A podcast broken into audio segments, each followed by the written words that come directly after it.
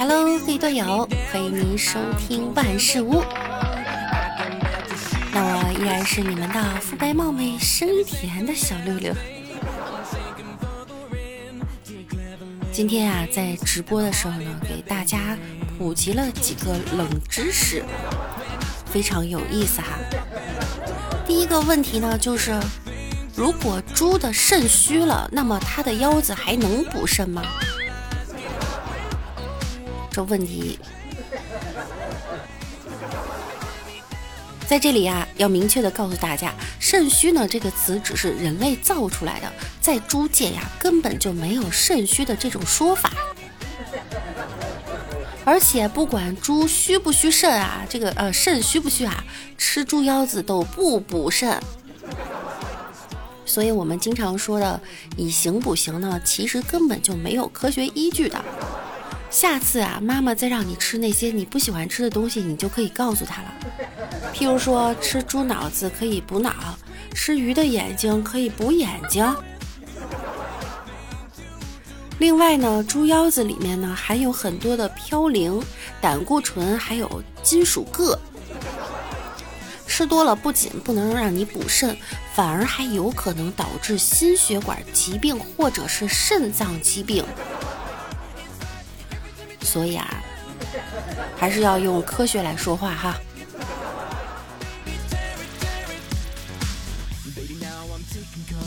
去自首的路上被抓了，还能算自首吗？这些问题都是谁提出来的？这个问题啊，很刁钻。不过呢，法律早就替你想好了。如果嫌疑人去自首之前呢，自己本人或者亲友与公安局或相关部门事先联系过，那他在自首的路上被不知情的民警抓了，这种情况呀是算自首的。但是如果之前没有联系话，没有联系过的话呢，就只能当做抓捕归案处理了。在此有必要提倡一下哈，大家要像我一样做一个遵纪守法的好公民。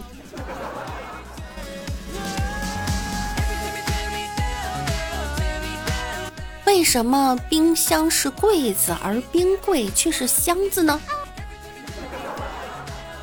都是谁提的这种问题？这问题有点绕，我们分开来看啊。先解答一下冰箱为啥是柜子。其实呢，在我国古代，冰箱啊，它确实是一个箱子，只不过后来外国人发明了冰箱，外国人发明的这个冰箱呢，传入了中国。他们是把冰箱造成了柜子的样式。大家考虑到，反正这两个东西用途都是一样的，所以呢，就干脆也叫冰箱了。那冰柜为啥是箱子呢？这是因为啊，冰柜发明的比较晚，它来中国之前呀，冰箱早就来了。所以呢，即便它是一个箱子的形式，冰箱两个字呢，也被别人占用了。只能委屈一下，取个相近的名字，叫做冰柜。怎么感觉是废话一样？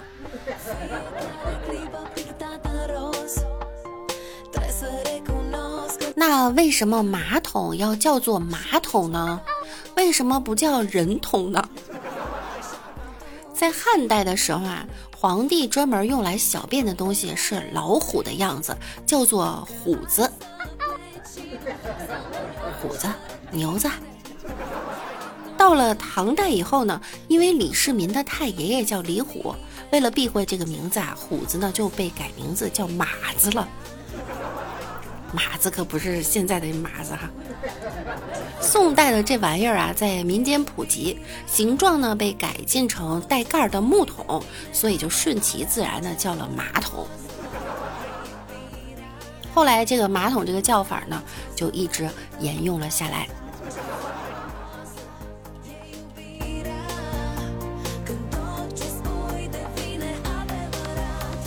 为什么学法律的叫律师而不叫法师呢？为什么老师叫老师不叫小师呢？我也想问个问题。一般人看到法师啊，脑海里啪的一下就想到这个游戏里面的法师哈，但实际上的法师呢，通常可能像唐僧啊 这类的。法师这个词呢，在我国其实很早就有了，一般指的就是出家之人或者祭祀中负责做法的人。而律师的这个概念呢，是近代才传入中国的。既然是专门从事法律业务的人，取名的时候注定呢只有这两个选择，要么叫法师，要么叫律师。很不巧，法师名字呢很早就被占用了，到后来呢就只能叫律师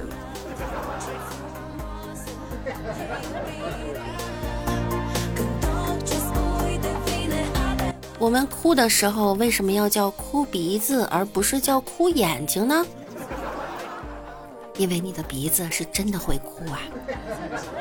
其实，在眼睛和鼻子之间呢，有一个叫泪小管的东西。你哭的时候呢，一部分眼泪会从泪小管啊流进啊泪小管 流进鼻子，然后混着鼻涕流出来，还会伴随着鼻塞等不适感。我经常会把鼻涕咽下去。所以叫哭鼻子没毛病哈。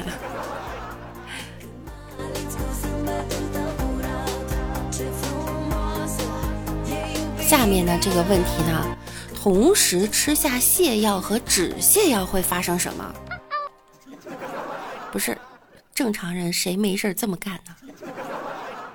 我查了一下这两个药的药理哈，泻药呢促进肠胃蠕动，止泻药呢减少肠胃蠕动，它们都会对肠胃产生一定的刺激，如果同时吃的话，可能会导致肠胃痉挛。至于同时吃拉不拉稀，还没有权威的研究过，但是好像真的有人这么干过。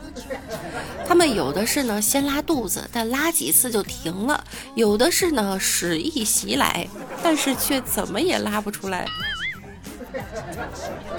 天哪！同时吃泻药和止泻药会发生什么？是因人而异的。你们要不要试试？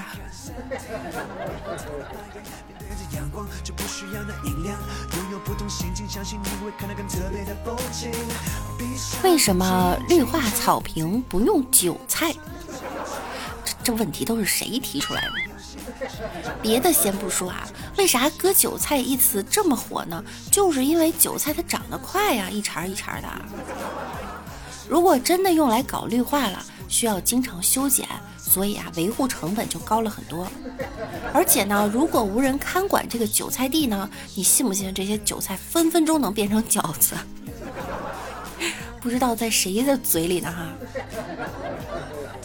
另外呢，当草坪用必须得抗造啊。虽然韭菜长得快，但是身子骨呢确实有点虚，一脚踩下去它就烂了。这要是不收拾，韭菜叶腐烂的味道分分钟能让你。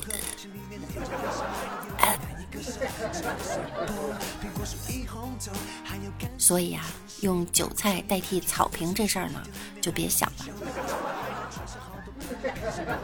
哪来的奇葩问题都是？大家在生活中有没有遇到一些比较奇葩的问题呢？可以发在评论区。我们来看一看哈。好啦，本期的节目呢又要跟大家说再见啦！想要听到更多段子的朋友呢，可以点击万事物的订阅哈，哎，也可以来关注一下六六。同时呢，每天早上的九点钟和晚上的九点钟，我们都会在直播的，可以来直播间和六六一起互动。那我们下期再见喽！周末愉快，拜拜。